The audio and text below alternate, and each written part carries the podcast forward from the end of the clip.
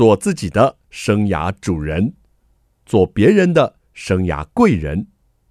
听听职涯顾问蓝如英的蓝老师生涯学堂，启动你的精彩人生。听众朋友好，欢迎透过 Podcast 跟环宇广播电台收听蓝老师生涯学堂，我是节目主持人蓝如英蓝老师。我们这个系列进行的是职场 A 咖，我们要访问职场达人，发现 A 咖秘籍，提升职场的竞争力。今天来到我们节目的这位来宾啊，是跨海，这叫跨海还是跨洋啊？他呢，目前人在美国，而且据说有收听我们的广播节目呢。我们来介绍这一位啊，在美国科技新创公司担任策略分析员的翁婉柔。婉柔好，听众朋友大家好，蓝老师好，我是翁婉柔。你的声音听起来好像主播耶。对，的确，我以前就担任过新闻主播，但是其实我是担任新闻记者比较长一段时间，在我还在台湾的时候。你之前在东森还有 TVBS 对不对？对，呃，我曾经待过 TVBS 一电视跟东森新闻，然后跑的都是国际新闻这样子。感觉上我在跟驻外的特派员在连线，比较字正腔圆，是不是？好听，好听。可惜这个听众朋友没有看到我们的画面，要不然人也很好看哦。哎呦，谢谢蓝老师。好，那今天呢，为什么想要跟这个婉柔哦，我们透过这样的方式采访？因为这位我眼中的小女孩真是不简单呐、在美国呢，可以在职场上独当一面，而且呢，还把这一趟冒险旅程写成一本书。你跟我们介绍一下你的作品好不好？好，我在今年呢年初的时候出了《勇闯大苹果：纽约的受挫力养成课》这本书，因为我在美国的时候呢，我是二零一八年到美国来，然后。研究所毕业之后，开始一路的找工作。后来我就发现，我在台湾过得实在是太顺畅了。因为我在美国求职的时候，真的是屡战屡败，这个履历表一下就被刷掉，或是面试到最后一关还是被刷掉。就是外国人的身份在美国找工作实在没有这么简单，所以我就把我这个经历写成了一本书。嗯，所以呢，这本书呢吸引了我的注意，结果没想到是我的小学妹。对，可是看不出来很小，因为学姐看起来太年轻了。好，这个而且是嘴甜的小学妹。好，婉柔，你说你想要去美国，而且要去就想去媒体之都，所以答案就很清楚啦，是哪里？我在纽约，没错，因为我在当媒体人当了太久一段时间，我当时就觉得。我除了写新闻，我什么都不会，所以我一直觉得我到了美国可能还会走新闻这条路，没想到命运就有点捉弄人，就让我踏上了另外一条不一样的旅程。婉柔，你这样说会骂到好多人呢、啊。除了写新闻 什么都不会，写新闻也是很重要的一件事情，是吧？对，而且你非常的特别哦。其实你在日本已经读了一个硕士，嗯，没错。然后三十岁又还不甘于现状。而且你的书哦非常棒，写到一个职涯天花板的概念。嗯，你一直在想，我就这样了吗？是不是？没错，我觉得当时我会想要出国的原因，是因为我跑国际新闻跑了很多年，五年了那时候。后来我开始在电视台上面播新闻，那播着播着，我就觉得播新闻好像。很光鲜亮丽，可是其实，在私底下的时候，我必须要做很多努力，因为我要上电视。所以我以前不是长这样，我到美国胖了六七公斤。我以前在播新闻的时候，我不敢吃东西，然后我在办公室有时候想要吃东西，我的长官也会跟我说：“你不要再吃了，你在电视上看起来很胖。”对。那我就觉得，那我可以这样子，就是减肥减到什么时候？然后我如果当主播，那下一步是什么？因为现在台面上其实真的五六十岁的主播就只有那一两个可以真的这样子 存活下来。那我就一直在问自己说，我做得到吗？我活得下来吗？那答案好像有点是否定的。我就觉得。那既然我过去跑的都是日本的新闻、韩国的新闻，我想要精进我自己的英文的话，那势必得到讲英文的国家去生活一段时间。那我就觉得那就是纽约了。OK，所以呢，也是因为这样的一个醒思，你决定跨出那个所谓的舒适圈。对，当时其实我在东森的时候，我的职涯一路是非常顺畅的，嗯、就是我跑的都是很重要的新闻，然后我也开始播新闻。我第一次要跟我爸说。我想要辞职去美国的时候，他吓了一跳。他说：“嗯、你不是工作都好好的吗？然后那你的结婚你怎么办？你这样跑出去，你工作也没了，然后你生活会动荡一段时间，你确定吗？”嗯，那我那时候跟我爸就说：“我觉得我过得太舒服了，就是每天都过着一样的生活，然后好像一成不变，我就没有一个动力去追求更新的东西。我想要去尝试看看有没有更新的发展。后来我就来了纽约。”嗯，爸爸很可爱啊。虽然这样子问，但是他对你很支持。他从小我们家的教育方式就是他不太会反对我做的决定，可是他只需要确认一件事情，就是这是我自己想过的。他不希望我就是想一件事情就去做，想一件事情就去做，然后马上放弃。他会希望我是深思熟虑过后去做了这个决定，那他就会支持。他在确定你是不是想清楚了。对，他问了我两三次，就是问我说我要念什么，那念完之后想要做什么，钱怎么办，我有没有准备好？嗯、答案是我没有准备好，嗯、因为这个美国学费非常贵嘛，纽约生活费又很贵。那我就跟他讲说，你资助我一点，那为了表现我的诚意。我去贷款，我去贷了留学贷款，台北市的一百万。我说这个贷款我自己还，然后你资助我一点，然后我在美国的时候，我会赶快就是担任助教啊什么，把钱也学费也赚一点回来。嗯哼，婉柔，难道在舒适圈里头不好吗？没有不好，我一直觉得在舒适圈里面要把舒适圈布置的很舒适，你好好待在那里过好每一天，这已经需要很大的努力了。是然后这也是我在书上有分享的，就是说现在很多心灵鸡汤，大家都会很鼓励大家跳脱舒适圈啊，或是分享一些自己跳脱舒适圈之后发扬光大、成功啊、发光发热的故事。可是我在看很多故事的时候，因为我毕竟是记者出身嘛，我就是一直会抱着批判思考，会想说这个。人他没有分享什么，嗯、那后来我就发现很多分享这种故事的人，他其实背后是有资源的，没有错，可以放手一搏，就跟我一样，我的爸爸就是我的资源，他会资助我。嗯那我有一个很安全的网络，就是说我知道我如果在美国没有找到工作，嗯、我回到台湾我可以过一样的生活，我不会饿死。可是，但是婉柔，你的资源太少了。我看到你书里面有披露，有一些的资源是根本就是从小在英文的环境长大，甚至有绿卡，那边有亲戚了。你太客气了。对，因为我看到很多这种故事，就是他说什么，他有一天他就想要到美国找工作，他订了机票就飞。了，然后就住在朋友家窝了三个月，然后就拿到美国，比如说科技公司的聘书，他就进去当工程师了。可是真的有这么简单吗？一来他需要是一个很好的工程师，嗯、二来他会不会要有美国的签证，他才可以今天订机票，明天就飞了？所以很多都是没有把自己的资源好好说出来的。嗯哼，你的资源说的很清楚，爸爸，你资助我一点，我也来贷款。好。那我们来说哦，你本身一直对这个媒体很有兴趣哦，不管是您的学历专长，或者是您在台湾的工作专长，但是我们想请你跟听众朋友谈的，后来为什么会走到这个新创公司，然后做策略分析呢？为什么进入了这一行？我觉得这是一个真的是命运很巧妙的安排。我在 书中有说过，我在美国被之前了两次，因为疫情的关系，嗯、大环境不好。然后我那时候就开始找工作，我就找到了这家新创公司。这个是在做一个台湾还没有这样子的公司，这是一个第三方福利提供平台，哦、就是美国的很多大公司呢，他们会提供。员工生殖医学的补助，例如冻卵啊、试管婴儿啊、领养啊，甚至是代理孕母，公司都帮你出钱，因为他希望减轻你私人生活的压力，那好好支持你去组成一个家庭。这是一个美国的潮流。那我们公司就是第三方公司，就是我们会帮我们这些大公司的客户去处理他们的报账啊，或是我们有一组医生团队，可以先教育他们的员工，所以他们去看医生的时候，他们是已经有基础知识，不会被诊所带着走这样子。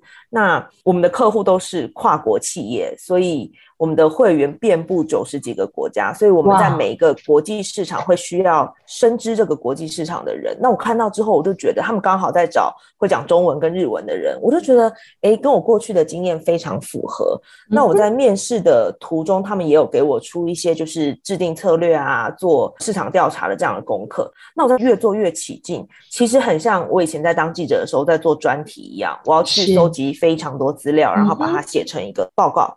所以我就觉得其实是跟我过去的背景有吻合的。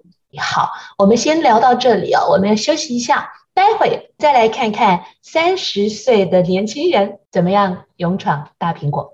欢迎听众朋友再回到蓝老师生涯学堂，我们今天呢是一个岳阳的专访哦。这一位声音很甜美，然后非常知性的作者是婉柔。婉柔，你刚跟我们聊到说，你三十岁啊，怀抱着想要去探索自己的可能，然后希望去追寻自己更高的职业 天花板，所以到美国纽约了。而且你里头有提到啊，你还去一个很棒的地方哎，联合国实习。没错，这个部分要不要跟我们先分享一下？我当时在纽约，我到纽约的时候，刚好我们学校有办了一个联合国实习的座谈会，我就去参加了。然后我就想说，哎，联合国这么国际的机构，应该有我的容身之处吧？我当天回家就投了履历，结果隔天我就收到联合国的国际传播部门的 News Monitoring Unit，它现在这个 unit 解散了，它是一个专门在监测媒体的一个单位。嗯的主管来信说可以面试，然后我面试了两关之后我就上了，我就很顺利的进到联合国去实习。那我觉得比较有趣的是，我当时我是知道台湾在联合国地位是有一点尴尬的，但是我不知道 拿台湾护照其实是比较难进去的。但是后来我是进去听了很多台湾的前辈跟我说，你怎么进来的？因为这几年因为国际关系。比较尴尬的状况，已经好久没有台湾的实习生了。就后来我就跑去问我主管，我主管就说啊，我不知道哎、欸，所以我也是误打误撞，非常幸运进到联合国。嗯哼，那样的体验让你很兴奋，还是有什么样的收获呢？我的收获其实是真的是到联合国之后，我才真的感受到世界非常大。世界上有非常多的国家，台湾很常用台湾的眼光在看所有的世界新闻。那我们很多的国际新闻的观点其实是欧美的观点，嗯、但是我把自己放在联合国这个位置的时候，我常常会需要用，比如说俄国的观点、日本的观点，或是甚至中国大陆的观点来看所有的事情的发展，嗯、那就会知道说，其实你换一个角度，你思考事情方式会很不一样，所以就会觉得。眼界真的被打开了。好，那我们再回来谈谈哦，你从媒体的这个 background 转到在新创公司做这个策略分析，这之间有没有一些的挑战跟困难呢？非常多，因为以前 在做媒体的时候，你每一天新闻就结束了。我每天写完四则新闻，我就下班，隔天又是新的一天。无论你前一天做的新闻收视率是好还是坏，隔天你就是打掉重来。但是真的进到这种企业之后，你会发现一个 project 它可能要做就是做两三个月，所以我有时候每天晚上都会。就是会忍不住想说，那我这个 project 要怎么走？然后明天要做什么事情？其实我觉得压力是不比当记者的时候还要小的。嗯、而且 project 它可能是有涉及到预算，对，然后涉及到公司产出或者形象，这些都是所谓企业的这个 performance。对。以前在当记者的时候，真的我连 Excel 都没有用过，就每天你就是打开记事本，把稿子打好，然后丢出去就可以了。所以我刚来的时候真的是挫折感蛮深的。我看到我的同事就是 Excel 那些算式啊、公式很快就可以套入，然后只有我一个人还在慢慢摸的时候，嗯、我真的是觉得压力蛮大的。嗯嗯，但是还是挺过来了。挺过来了，我一直觉得记者这个职业带给我一个很大的收获，就是我很有韧性，就是我不喜欢自己，嗯、就像我抢不到独家的时候，我会觉得我自己到底在干嘛一样，我不喜欢自己被落下来的这个感觉，所以我当我发现我自己有不足的时候，Excel 不会，我就去上课；然后我英文不会，我就去上英文。所以我觉得我自己是比美国同事还花更多时间在追上大家的脚步。嗯，而且你在这样的工作场域哦，应该也有文化甚至不同人种的差异的体会吧？体会非常深，因为我们在台湾工作的时候，我们大家都是台湾人，大家都是黄皮肤，大家要讲中文，我可以很快的跟你混熟，很快的跟你拉近距离，然后大家文化背景一样，共通的话题自然也多。但是我现在这个公司是一个美国公司，白人占了百分之九十左右，然后我又是公司里大概唯二。英文不是母语的人，所以当大家聚在一起的时候，有时候他们在谈论，比如说喜欢看的秀啊，小时候看的卡通啊，小时候喜欢玩的玩具，我是完全听不懂，也插不上话的。Yeah. 那时候我会觉得很挫折。嗯，但是你是如何让自己在这样的环境下，那种疏离感，或者是跟同事 co-work 会减少这样的问题呢？第一个，我检讨了是自己的英文能力，所以我就去上了一对一的对话课。第二个呢，我也有在上职涯教练的课，这个很有趣，是我们公司提供给我们的福利。我们一年有十二堂可以上，就是你要选心理咨商或是职涯教练。那我就选了职涯教练，他就跟我说：“你为什么会给自己这么大的压力呢？因为你就是外国人呐、啊，那你听不懂这是很正常的。”后来我们就透过对话抽丝剥茧，我们就找到了我的焦虑来自于。我在追求完美，我不想要我的英文有出错，我不想要让我的同事知道我有听不懂的地方。那他就希望我抛开这些包袱，不要把自己代表台湾，或者是不要把自己代表一个应该是很完美的人。他希望我可以听不懂的时候就大方说听不懂，你们可不可以告诉我多一点？那有问题就问，那有错就承认。他希望我可以不要再追求完美，因为这样真的会让自己很焦虑。虽然我最近因为你发表新作品才认识你，但是我觉得你就是这样的人，要不然你不会去思考我的记者主播人生就这样了吗，是吧？对，就是我可能有点不安于世，然后会觉得自己如果还有做得到的事情，我就会想要去完成。OK，那我们来谈谈轻松一点了，就是在这样一路走来，非常的 血泪哦，我看到你啊。尤其是在那个疫情的期间了，工作上遇到的瓶颈了，真的是让自己可能很 upset。那我们讲讲开心的事情。好，实现梦想的感觉很棒吧？非常棒，因为毕竟是在美国新创公司上班嘛，这个文化是跟以前在台湾的记者圈是完全不一样的。首先，我们是全远距工作，我已经远距上班一年多了。哦嗯，然后我们公司的文化非常的 open，这是从 CEO 下达的命令，就是说你没有义务要秒回任何的讯息。如果你觉得你今天需要时间休息，你就休息。然后他也严禁所有的主管在周末或是下班时间传讯息或是讲公事，因为他觉得需要把工作跟家庭之间要平衡。那我觉得这个文化真的是跟台湾非常不一样，然后我也过得非常开心。嗯，这一段如果被听众朋友听到，都想去找你了，说有没有缺 介绍一下。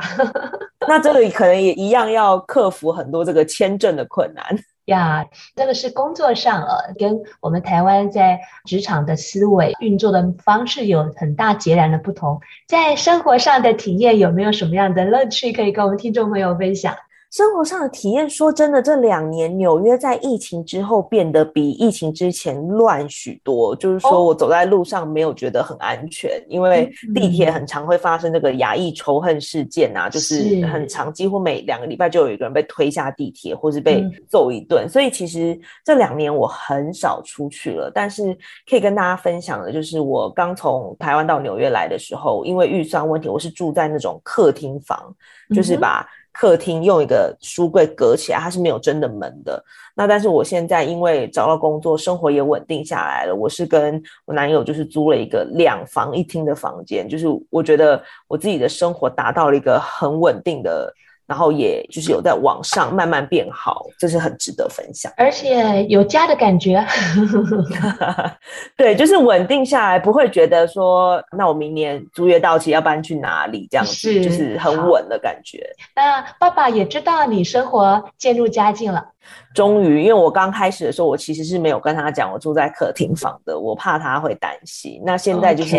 他打来，我都可以很大方跟他视讯，然后说：“你看我的房间很大。”呀，好，我们聊到这里呢，要请曾经是我们正妹主播的婉柔帮我们点一首歌，跟听众朋友我们一起欣赏。你要点哪一首歌呢？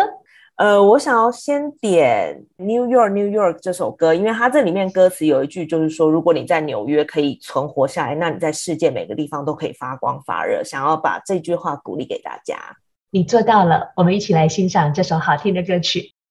欢迎听众朋友再回到蓝老师生涯学堂，我是节目主持人蓝如英蓝老师。蓝老师生涯学堂呢，是每个礼拜二晚上七点在环宇广播电台 FM 九六点七跟听众朋友空中相见。在隔一个礼拜二的早上七点，您上班的时候呢，会听到我们的重播。所以呢，欢迎听众朋友锁定蓝老师生涯学堂，还有在各大 Podcast 的平台都有我们节目的播出。我们今天进行的是职场 A 咖，我们邀请到这位呢，是远在美国打拼、实现大的梦想的 A 咖，同时是一本畅销书的作者，在美国科技新创公司担任策略分析的温婉柔。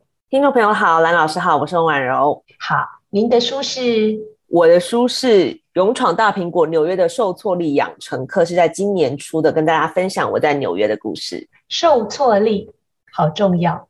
受挫力非常重要。我在台湾的时候，我自己觉得我没有受过太多的挫折，因为我真的从小就想要当记者，所以我大学就是念大众传播，然后一直都是做新闻相关。所以在台湾的职涯上，我没有受过很多很多的挫折。但是来到纽约之后，真的是打掉重练，会觉得。每一天都有挑战，然后每一天都在失败。那失败了要倒下来，还是要继续站起来？这个就是一个很关键的决定点。而且那个时候你是三十岁，对吧？对，我三十岁决定要出国，然后真的到纽约的时候已经三十一岁了。OK，三十岁才去追求一个很大的梦想。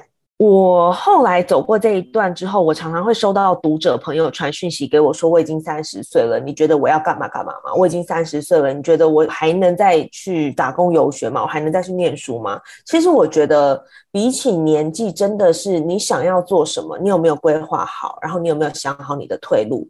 这些事情，如果你都规划好了，我觉得年纪反而真的不是一件太重要的事情。嗯，你在书上有写哦，就是时间、金钱、家庭、职涯、机会，还有失败的退路，要从这些的面向哦去思索一下，是吧？失败的退路是我觉得当中最重要的事情，嗯、因为如果你没有想好这个退路，你就直接冲了。那如果真的万一不幸失败了，你是真的退无可退的话，我觉得这样子不叫跳脱舒适圈，这样是有勇无谋。OK，不能只是一股的洒劲，要规划好。好，那我们来谈谈哦，在你这样职涯一路走来哦。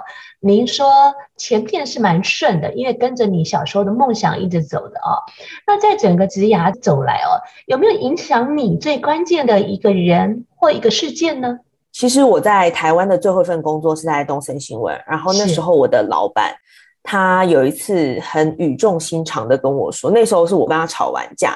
因为我为什么敢跟他吵架，是因为我在我那个组里面呢，很资深了，然后很多重要的新闻也是我去跑。嗯、其实我心里是有一点，怎么讲，就是我太得意忘形了。我觉得反正你少不了我，如果我走了，你就没有人可以用了这样子，所以我敢跟他吵架。那那时候我跟他吵架，我已经忘记为什么吵，可是他后来他就跟我讲了一句话，他说你在台湾很优秀。他说：“你应该多出国去走走，如果可以，你要去美国看，有更多更厉害的人在你面前的时候，你就不会是这个态度了。”被他讲中了。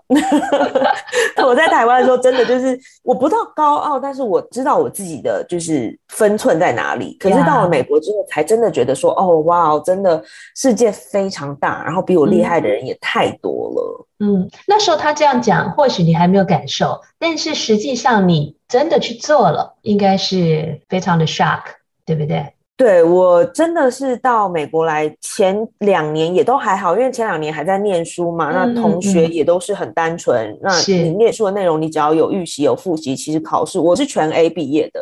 哇所以我前两年我又开始，我就觉得哎，也没有大家说的那么难嘛。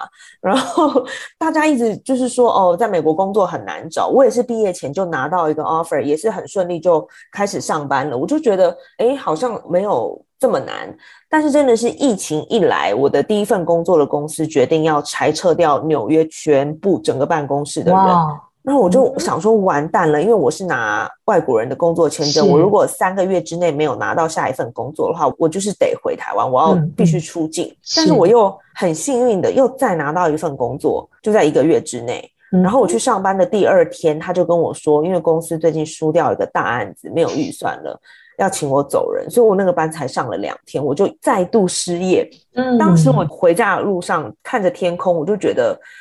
老天爷真的是在折磨我哎，就是一直给我希望，然后又抽掉它，给我希望又抽掉它。那时候是我真的开始觉得，好，那我要努力了，我要接受所有挑战。那我给自己三个月的时间，如果我真的再没有找到工作，我就要回台湾。真的蛮戏剧性的。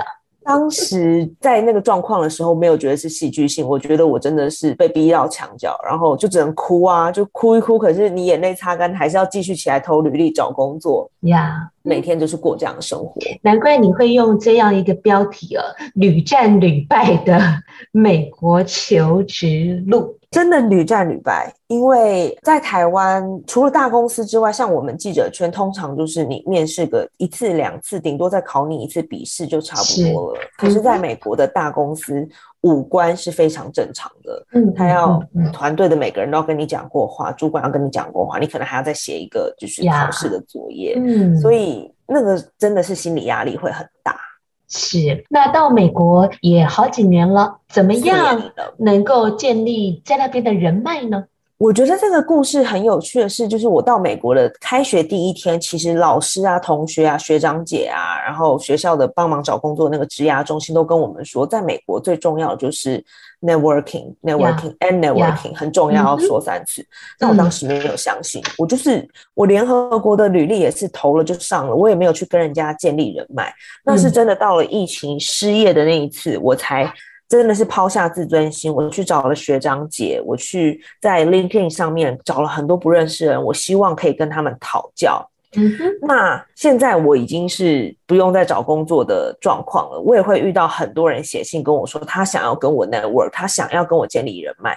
但是很多人，我觉得一个错误的心态是，他跟我讲话是为了让我帮他推荐工作，为了帮他把履历递到我们公司。我觉得这个心态是没错，你最终是要达到这个目的。是。可是我觉得比较健康的心态是你跟这个人讨教他在职场上面学到什么，能做什么，能发挥什么，嗯、或是去了解更多这个产业的趋势或是重点，嗯、这个才是能让对话更有意义的做法。OK。哎，这个观点还蛮棒的哦。那个人脉啊，并不是说一定是他要能帮我递履历表，他在这样的一个过程中有什么我们可以 benchmark 的？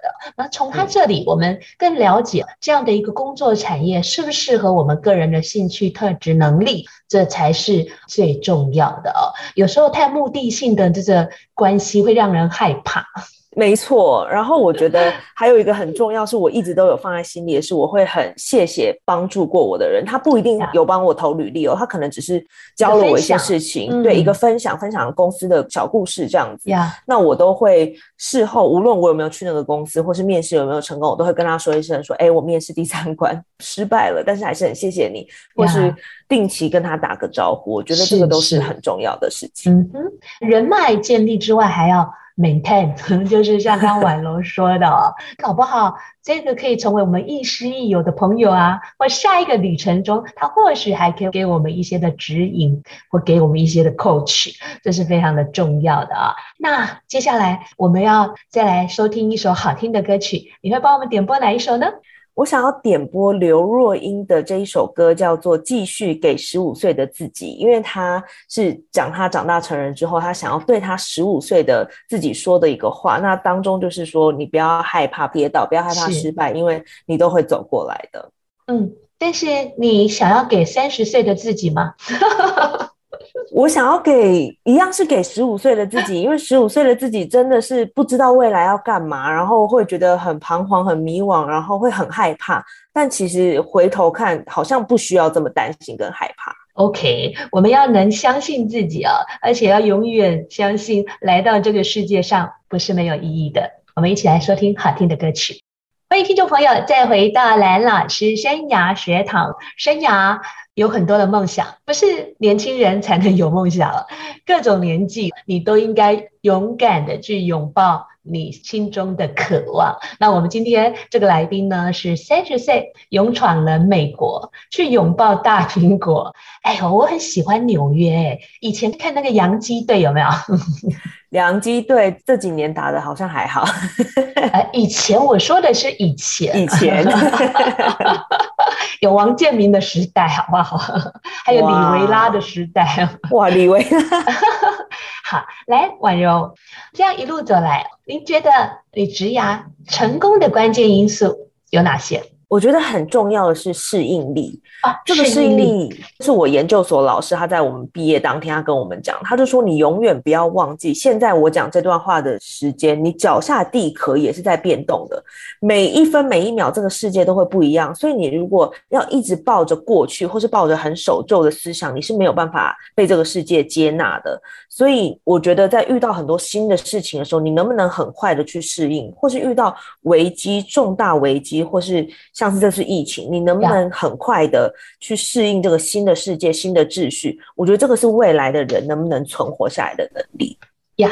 适应的还有一个方式就是透过学习。我在你书上看到啊，你有写一个小地方很不起眼的，你说一个年纪超过六十岁的教授还在学怎么写程式。我看到这句话，我觉得，哎，我们都不该怠惰。他跟我讲的时候，我也觉得我到底在干嘛？因为他这个就是适应力啊，像是疫情来，所有学校都转上线上授课。嗯，那他在本人上课的时候，他是一个很注重互动的老师。那这个透过线上说，他变成学生有时候他在干嘛，他其实是没有办法掌控的，所以他就要去设计很多有互动性的课程。嗯、要怎么设计？他就觉得我要找人设计，我不如我自己去学写程式最快。Oh, 所以我就觉得，哦，哇哦，他真的很棒。原来我们都是同路人了，看到这样的，我们会觉得，嗯，好。我们要继续加油，要继续加油。是是，果然是学姐跟学妹哈。如果有些人听了你的故事，他不管是不是去美国，他也很想去国外闯一闯，你会给他们什么建议呢？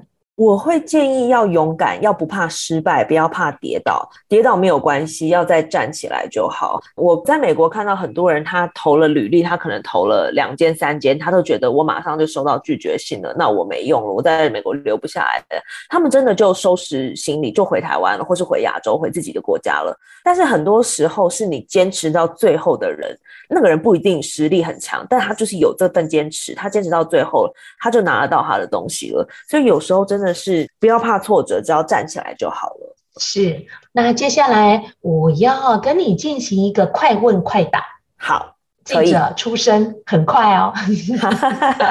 好好，您小时候最想做的工作是什么？记者。您最大的优点或强项是什么？写文章。您在看求职者的履历表，最在意哪一点？他有没有专门为这份工作设计一份履历表？您在面试的时候最喜欢问求职者什么？你有没有问题要问我？如果有机会重来，您还会做现在在美国的这件事吗？会，我觉得非常有意义。您未来还有什么想挑战的梦想？我想要把我现在在美国做的这份工作的这个理想带回台湾。哇，很棒哎！你呢？强项就是写文章，所以要多写几本好书啊。写书好累啊，老师。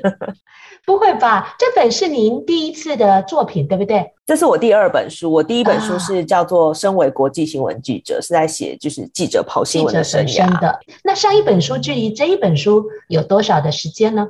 快两年，快两年。那我们期待再两年还有再一本。好，我会加油。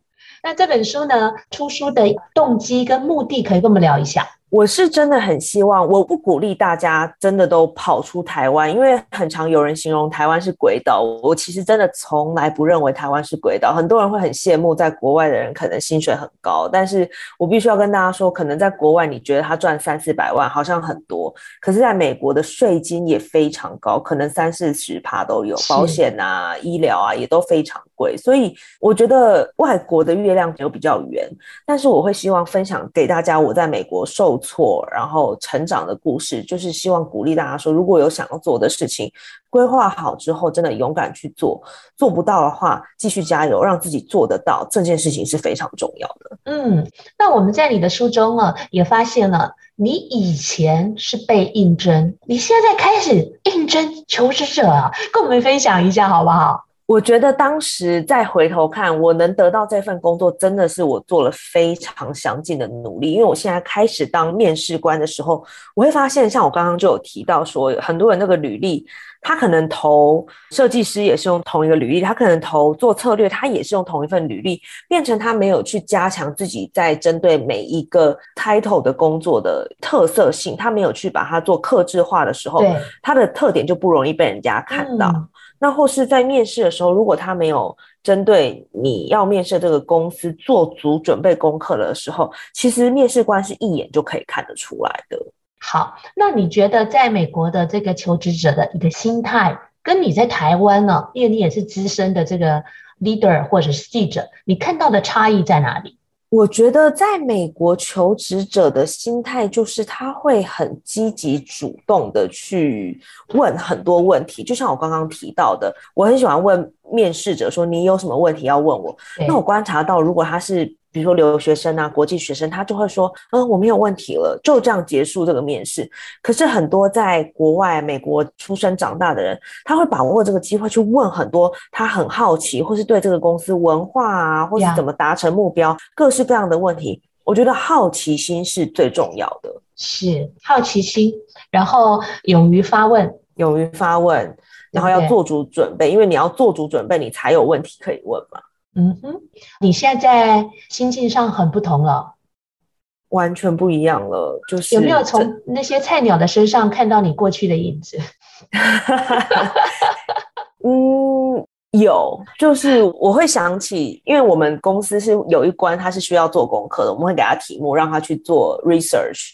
那我记得我交的这份功课，我做了三天，我把它弄得排版很精美，然后资讯也很充足。但是其实我现在在面试人的时候，有些人收到他就是给我一页 Word 档，然后什么排版都没有，甚至连他自己的名字、email、联络方式都没有。这种我就会觉得，我会回头去看我以前在求职的时候，是不是曾经犯过这样的错误？哎，还真的有。所以真的是做足准备很重要。好。那有没有几句话 要跟我们听众朋友做一个忠告，还是你的座右铭要跟听众朋友分享？这不是我的座右铭，可是是我在日本找工作的时候，那时候我参加一个面试，然后他的总经理他就跟我说，他希望我把这件事情放在心里，因为我那时候刚出社会。他是用英文讲，他就说，No one is perfect, just keep learning。他就说，没有人是完美的，可是你必须要持续学习，因为。很多时候我们会想要追求完美，那越追求完美就越焦虑。可是我们都忘记，其实只要是个人就会犯错。可是我觉得最重要的是，同样的错你不要犯第二次就可以了，因为你有学到东西。所以只要持续精进自己，我觉得就可以朝向完美的这个目标迈进。当然，永远不可能迈到完美的那个地方，但就是要记得，嗯，我们从你书中这一位六十几岁的教授在学写程式。哇，跟这一句座右铭啊是相当呼应的。那我想从婉柔的身上，我们也看到一直在追求那所谓的天花板。天花板是不是还有更上一层的天花板？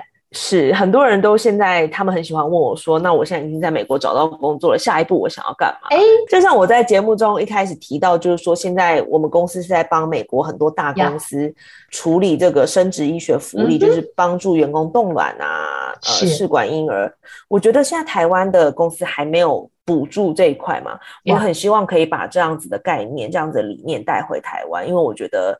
台湾少子化非常严重，那特别是我以前待的产业媒体。在电视上出现的人，二十几岁的人，没有人敢生小孩，因为会大肚子会消失一段时间，大家都很焦虑。可是如果可以提早了解这一块，把卵子冻起来，或是等到需要的时候去做试管婴儿，如果公司可以帮助员工这一块的话，其实是在工作表现上会有很大的帮助的。嗯，难怪是科技新创呀。